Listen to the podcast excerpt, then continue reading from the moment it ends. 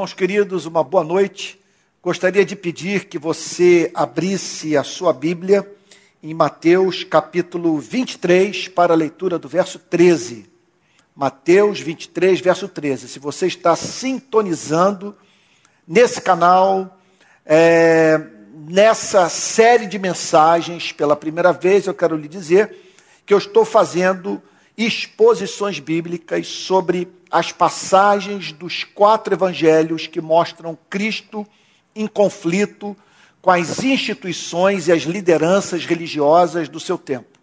Nesse momento, nós estamos indo para mais uma exposição de um texto muito polêmico, de um texto dos mais confrontadores das Sagradas Escrituras e certamente é o mais duro proferido por Cristo. Então, eu estou é, é, é, mais uma vez fazendo uma exposição sobre Mateus capítulo 23. E o verso de hoje é esse, verso 13, que diz assim: Quando eu digo duro, não estou dizendo que tenha sido sem amor, sem sabedoria, sem justiça. É uma passagem confrontadora. E, como veremos mais uma vez na exposição de hoje, necessária de ser ouvida pela igreja, a começar pela sua liderança. Ai de vocês, escribas e fariseus hipócritas, porque vocês fecham o reino dos céus diante das pessoas, pois vocês mesmos não entram, nem deixam entrar os que estão entrando. Retomar a mensagem de Cristo após a apresentação do seu sonho para a igreja torna a maldade do religioso mais odiosa ainda, e eu diria também digna de pena. Pois veja o que o Senhor Jesus declara: ai de vós, escribas e fariseus hipócritas, porque fechais o reino dos céus diante dos homens pois vós não entrais, nem deixais entrar os que estão entrando. Então, aqui, no verso 13, começa a série de ais, profunda expressão de pesar e anúncio incontestável de um juízo que, abate, que se abateria sobre aquilo que eu tenho chamado, à luz dessa passagem, de os líderes religiosos do mal. Então, é, trazer uma mensagem como essa é muito difícil para mim, porque é impossível ler essa passagem sem orar e suplicar a Deus que me torne um novo homem, um novo ministro do Evangelho, um novo pregador. E penso que esse é o sentimento de todo aquele que lê essa passagem a partir da experiência da regeneração, do real encontro com Cristo. Porque eu peço que você, que é pregador ou exerce função de liderança em alguma instituição religiosa, sabe, que também ore e se arrependa. Porque eu diria o seguinte: não queira ser objeto dessa manifestação de lamento da parte de Cristo. Que eu vou falar agora é muito contundente. Jamais Jesus expressou tanta ira no seu ministério. Cristo chama os líderes religiosos do mal de hipócritas. Por quê? Porque pode acontecer de o pregador ensinar sobre o que não vive e jamais haver experimentado o poder de uma fé viva. Aqueles homens aparentavam ser o que não eram, mas Deus os conhecia. É o que o Senhor Jesus declara. Aí nessa hora eu me lembro é, de Charles Spurgeon, é, famoso pregador batista, que escreveu a seguinte coisa: abre aspas. Que nunca sejamos sacerdotes de Deus junto ao altar e filhos de Belial fora das portas do tabernáculo. Ao contrário, como diz Nazianzenzo sobre Basílio, trovejemos em nossa doutrina e relampeguemos em nossa conversação. Afinal de contas, a nossa mais veraz obra de edificação deve ser realizada com as nossas mãos. O nosso caráter tem que ser mais persuasivo do que o nosso falar. Fecha aspas. Como no momento como esse, não ter vontade de orar, pedir perdão e transformação do coração. Os escribas e fariseus cometiam o crime grave de fazer oposição a Cristo e ao seu evangelho. Eles não conheciam o Messias, ignoravam sua mensagem e impediam pessoas de entrarem no reino dos céus. Eu não consigo conceber pecado mais grave que este: ajudar uma pessoa a se tornar membro de uma instituição religiosa, mas, ao mesmo tempo, afastá-la do caminho da salvação. Você a trouxe para dentro da igreja, e ao trazê-la para dentro da igreja, a fim de, de manter contato com uma espécie de cultura religiosa e pregação, você afastou esta pessoa do seu Criador. Líderes religiosos fecham a porta do reino dos céus quando não anunciam a Cristo. Obviamente, esse erro grave não se, não se resume a negar literalmente a Cristo, mas esvaziar a palavra de Cristo do conteúdo que o Evangelho lhe empresta, levando pessoas a se relacionarem com o falso Cristo. Então, qual Cristo que está sendo proclamado? O que nasceu de uma virgem, o eterno Filho de Deus, o que viveu sem pecado, o que morreu pelas nossas iniquidades, o que nos salvou pelo seu sangue, o que nos chama para imitá-lo, aquele cuja ética não ignora os sofredores, o que ressuscitou, o que subiu aos céus, o que, redor, o, o que retornará para julgar os vivos e os mortos. Esse é o Cristo que está sendo proclamado. Então, observe que se há um mundo espiritual do mal que tensiona causar prejuízo à causa de Cristo nesse planeta, é de se esperar que o nome precioso de Cristo, esvaziado do seu conteúdo, seja usado para afastar seres humanos do contato com o Cristo real. Então, líderes religiosos fecham a porta do reino dos céus quando pregam a Bíblia, mas não pregam o Evangelho. O fato é que igrejas, perdão, podem virar escola de boas maneiras, com horas e horas gastas em pregação sobre moralidade. Fala-se sobre sexo, dinheiro, drogas e família, mas não se ouve falar sobre o sangue que foi derramado para a expiação dos nossos pecados. Pessoas envergam sob o peso de uma moral que enlouquece, é isso que Jesus está denunciando. Não há aquela suavidade de mente que resulta da compreensão da justiça imputada pela fé, que conduz ao comportamento espontâneo e alegre. Quantas pessoas em nossas igrejas estão familiarizadas com a seguinte espantosa e perigosa afirmação do apóstolo Paulo? Carta aos Romanos, capítulo 7, versos 1, 2 e 3. Porventura, ignorais, irmãos, pois falo aos que, conhece, aos que conhecem a lei, que a lei tem domínio sobre o homem toda a sua vida? Ora, a mulher casada está ligada pela lei ao marido enquanto ele vive, mas se o mesmo morrer, desobrigada ficará da lei conjugal. De sorte que será considerada adúltera se vivendo ainda o marido unir-se com outro homem. Porém, se morrer o marido, estará livre da lei e não será adúltera se contrair novas núpcias. Os membros das nossas igrejas sabem que não estamos mais casados com a senhora lei, que se casarmos com Cristo, a lei não pode nos chamar de adúlteros. Foi ensinado a eles que, quando erramos, pecamos contra o amor e não contra a lei. Será que os membros das nossas igrejas sabem que a lei não pode mais nos ameaçar? Minha fidelidade agora é a Cristo e não a lei. Eu saí de um casamento que não me era conveniente. A lei, senhora terrível, pedia de mim o que eu não podia dar.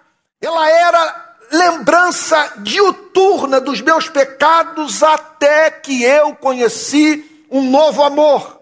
O pedido de divórcio foi inevitável. Contudo, não estou em adultério. A minha morte pôs fim à relação que eu mantinha com a lei. É isso que o apóstolo Paulo nos ensina nessa impressionante passagem, tão pouco presente nos púlpitos das nossas igrejas. Martin Lloyd Jones faz o seguinte comentário sobre esse resumo extraordinário do Evangelho feito pelo apóstolo Paulo. Abre aspas. A situação de todos nós é, por natureza, que somos para a lei o que a mulher é para o seu marido. Que se o marido morre, a mulher está liberada para casar-se com outro homem. Tudo o que ele está preocupado em mostrar é que só a morte pode terminar a antiga relação. A nossa relação antiga com a lei terminou. E como veremos, terminou por causa da ocorrência de uma morte. Em que sentido o cristão está morto para a lei? Martin Lloyd Jones declara: tomo a liberdade de lembrá-los de que neste contexto a lei é a lei moral de Deus, as exigências morais de Deus à humanidade. Temos um perfeito sumário dela nos Dez Mandamentos. Não estamos mais debaixo dela, da lei, como aliança de obras. Não estamos mais na situação de tentar salvar-nos, justificar-nos e habilitar-nos a nós mesmos para podermos comparecer à presença de Deus pela observância da lei. Fecha aspas. Jesus prossegue. Veja agora o verso 14. Ai de vocês, escribas e fariseus, hipócritas. Deixa eu abrir um parênteses aqui. Não é a primeira vez que eu procuro fazer essa ressalva. Você está me vendo pregar de uma forma que pode se afigurar para algumas pessoas como um comportamento neurótico no púlpito. Eu não prego só sobre isso. Tenho procurado pregar todo o conselho de Deus. O texto que eu trouxe para o púlpito da igreja Betânia nessa noite é muito confrontador.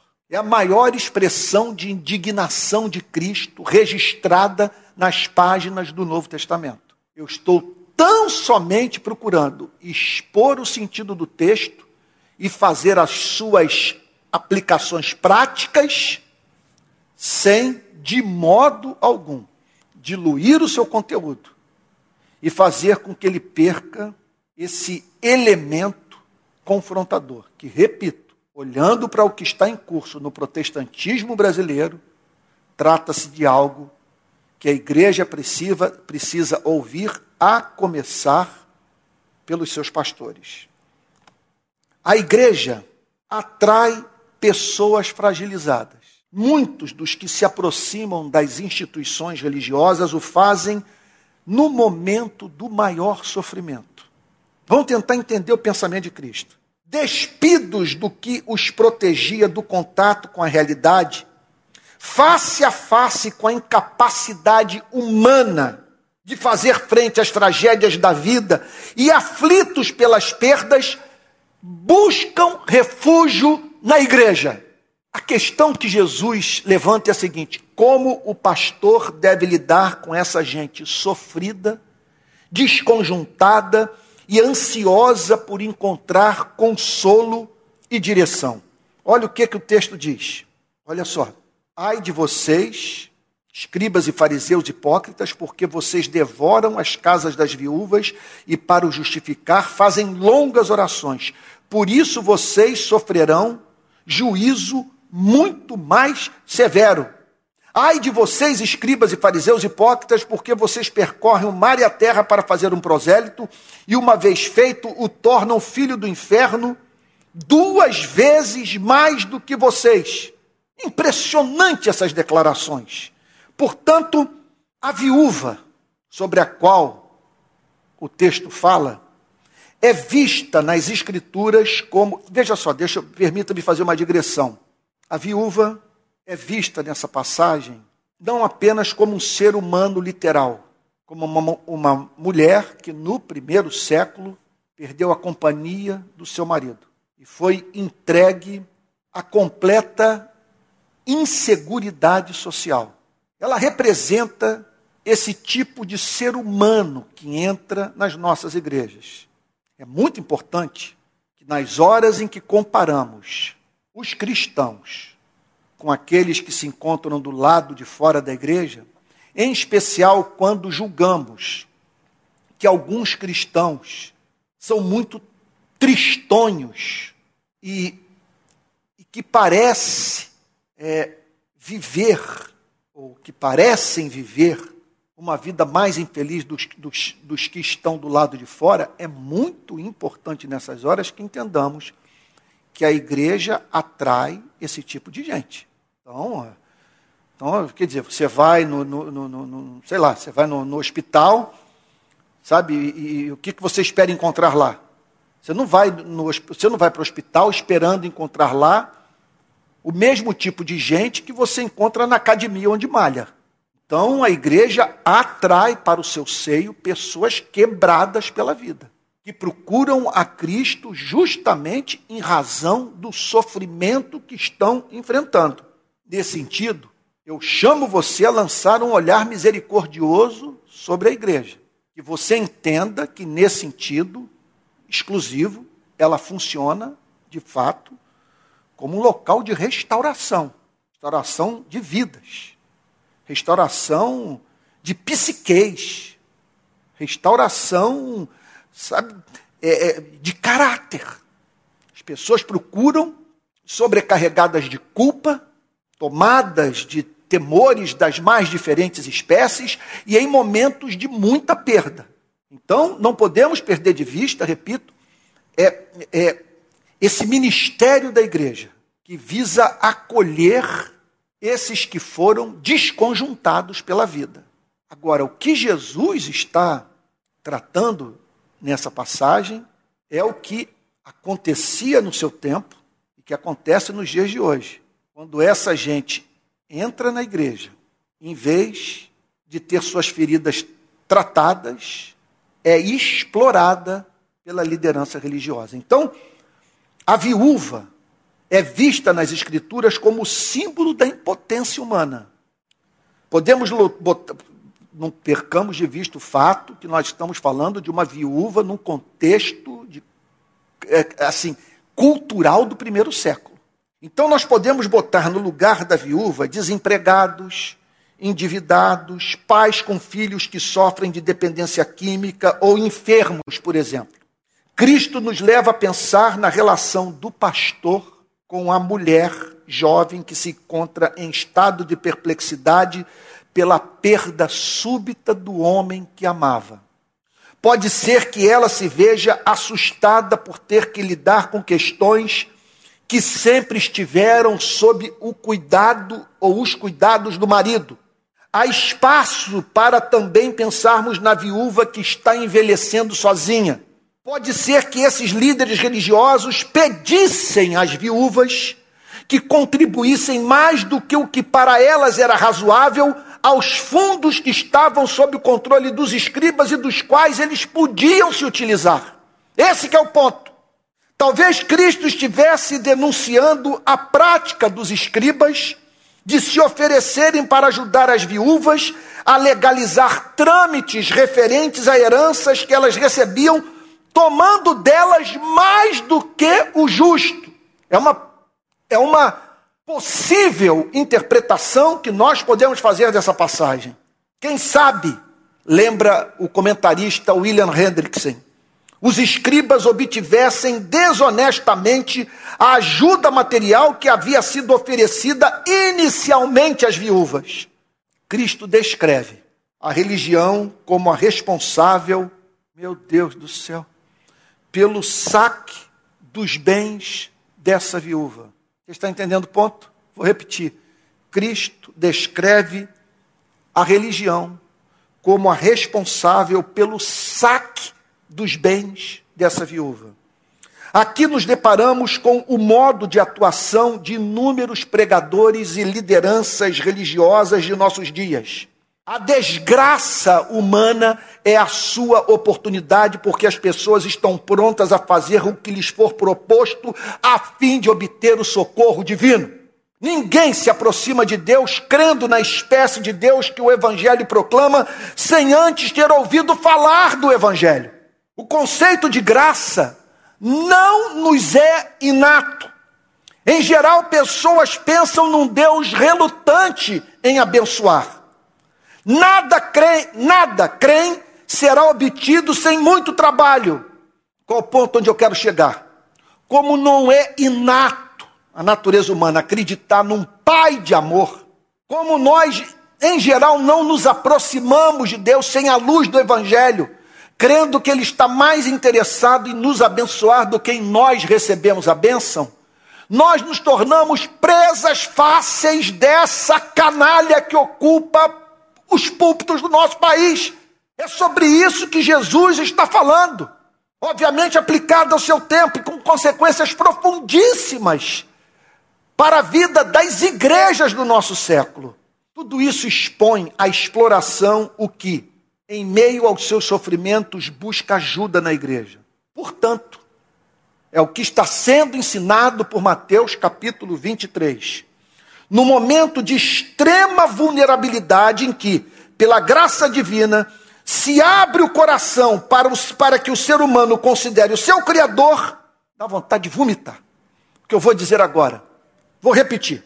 Portanto, no momento de extrema vulnerabilidade, em que, pela graça divina, se abre o coração para que o ser humano considere o seu Criador pela primeira vez, entra na história essa figura lisa, malandra, cretina, para usar a dor a fim de devorar as casas, é o que diz o Senhor Jesus. Vocês devoram as casas. A malandragem do religioso não tem limite e nem pudor. Cristo descreve dilapidando o patrimônio do necessitado por meio de um planejado espetáculo de religiosidade. Ele faz longas orações, diz o Senhor Jesus em Mateus 23. Chora, levanta as mãos, fala em línguas estranhas, declara guerra aos demônios, profetiza um futuro róseo, para em seguida, no momento do café, apresentar seus problemas financeiros pessoais ou os projetos da igreja que demandam verba.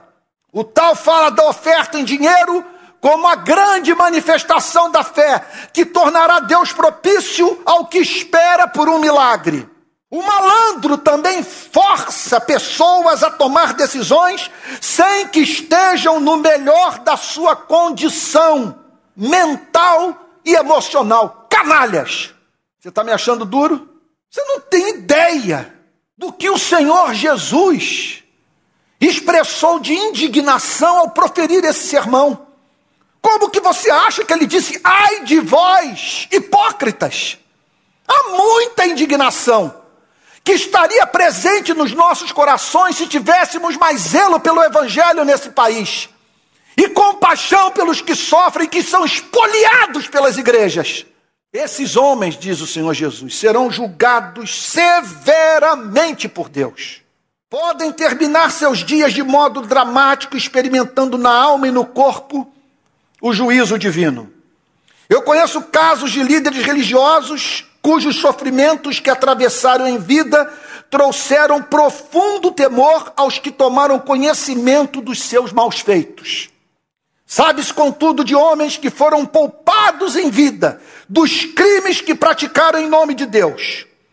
Quanto a esses, o alerta de Cristo é claro: Deus não os poupará. Eles não escaparão da condenação final. Ficam aqui importantes lições para quem trabalha em uma instituição religiosa. Seja autêntico. Não transforme culto e oração em espetáculo piegas de falsa espiritualidade. Jamais se utilize da confiança que seres humanos depositam no chamado servo de Deus, a fim de se comportar como servo do diabo. Não explore a desgraça humana. Não seja canalha, que todo aquele que abrir a porta de casa para você, por pensar que estará recebendo um cordeiro, não esteja na realidade recebendo um lobo. Nunca conduza ninguém a tomar decisões sérias na vida, na pior, no pior da sua condição emocional, por mais que o faça delicadamente. Ajude as pessoas a se levantarem, adquirirem autonomia e não desenvolverem dependência psicológica em relação a você. Isso é ridículo. Ofereça de graça as bênçãos de Deus. Em hipótese alguma, fale dos seus problemas financeiros para pessoas emocionalmente abaladas, que estabeleceram recentemente vínculo de afeto com você e que confiam totalmente no que você faz ou no que você diz. Use esse afeto para aproximá-las de Cristo. Não force o pobre a dar aquilo que ele não tem. Quer que o pobre oferte à igreja o que lhe fará falta? É isso que você está ensinando? Faça o seguinte: dê tudo o que você tem Abra mão do salário da igreja. Não comunique a ninguém seu passo de fé. E depois de ter tirado a trave da ganância dos seus olhos, vá cuidar do cisco lançado pelas agruras da vida que impede o que sofre de enxergar melhor. Ao entrar na, nas casas das viúvas, ofereça ajuda financeira a elas. Crie um fundo para socorrê-las. Que as famílias humildes da igreja prosperem por meio da aplicação dos princípios cristãos às suas vidas. Nada de dar o que não tem a fim de, por meio de um passe de mágica, ascender socialmente. Fomente a cultura da educação e do trabalho duro. Edifique as casas em vez de devorá-las. Pare de esbanjar dinheiro da igreja. O alerta de Cristo é solene. Sofrereis juízo muito mais severo. Veja, eu não estou dizendo que o pastor não deva ter salário, não deva ser remunerado com dignidade. O apóstolo Paulo declara que são merecedores de dobrados honorários os que se afadigam no trabalho de servir a igreja de Cristo. Estou condenando uma atitude de um ministro do evangelho um suposto ministro do evangelho que vive confortavelmente e que pede do pobre o que ele mesmo não está disposto a fazer. Então, o alerta de Cristo nessa passagem é solene. Olha, você está achando que eu estou sendo contundente? Ouça isso: sofrereis juízo muito mais severo. A pior condenação está reservada para aqueles que exploram o necessitado. Isso é pior do que político desviar verba pública, pois envolve a traição da confiança do, do necessitado e o nome santo de Deus. Eu estou familiarizado com o texto que fala da oferta da viúva pobre. Por isso, deixemos o pobre ser generoso. Olha, Abra um parênteses aqui para dizer o seguinte: proporcionalmente falando, o pobre costuma ser mais generoso do que o rico. Aliás, isso é ensinado literalmente por Cristo. Contudo, usar passagem como a da oferta da viúva pobre para explorar o necessitado e arrancar a fórceps o que deve ser oferecido com espontaneidade é vigarice rematada canalice. Que Deus nos conceda graça para acolhermos com santo temor as palavras mais duras que Cristo proferiu e que elas marquem o nosso coração, sabe? Ainda que tenham que causar ferida na nossa consciência. Porque é melhor que por um pouco soframos a dor da culpa, que remete ao arrependimento e à experiência com a graça de Deus, do que nos transformarmos nessa coisa mesquinha, desonesta, vigarista, que explora a desgraça humana, afasta as pessoas do reino de Deus, desfigura a imagem de Cristo, perverte o conteúdo do Evangelho e faz com que o nome do nosso Deus seja blasfemado pelos que se encontram do lado de fora da igreja. Que Deus o abençoe muito. Na próxima segunda-feira, eu darei sequência a essa exposição bíblica, falando é, do capítulo 23, ok? A partir do versículo 15. Ai de vocês, escribas e fariseus hipócritas, porque vocês percorrem o mar e a terra para fazer um prosélito, e uma vez feito, o tornam filho do inferno duas vezes mais do que vocês. Segunda-feira que vem nós vamos tratar desse texto, que é perturbador. Jesus está dizendo o seguinte: a pessoa, após o contato com a instituição religiosa, se tornou duas vezes pior do que era, mais refratária do que jamais foi a pregação da palavra de Deus. Mas não precisa ser assim. A igreja pode ser um cantinho do céu nesse planeta lugar de aconchego, de refrigério, de pessoas se dirigirem para um culto como esse no meio de semana, como se estivessem mantendo contato com oásis, com alguma coisa que comunica refrigério à alma em meio às angústias da vida. É impossível eu confesso a você, enquanto eu prego, eu sinto a palavra sair dos meus lábios e voltar para dentro do meu coração e me fazer perguntas muito objetivas com relação à forma como eu conduzo o meu ministério.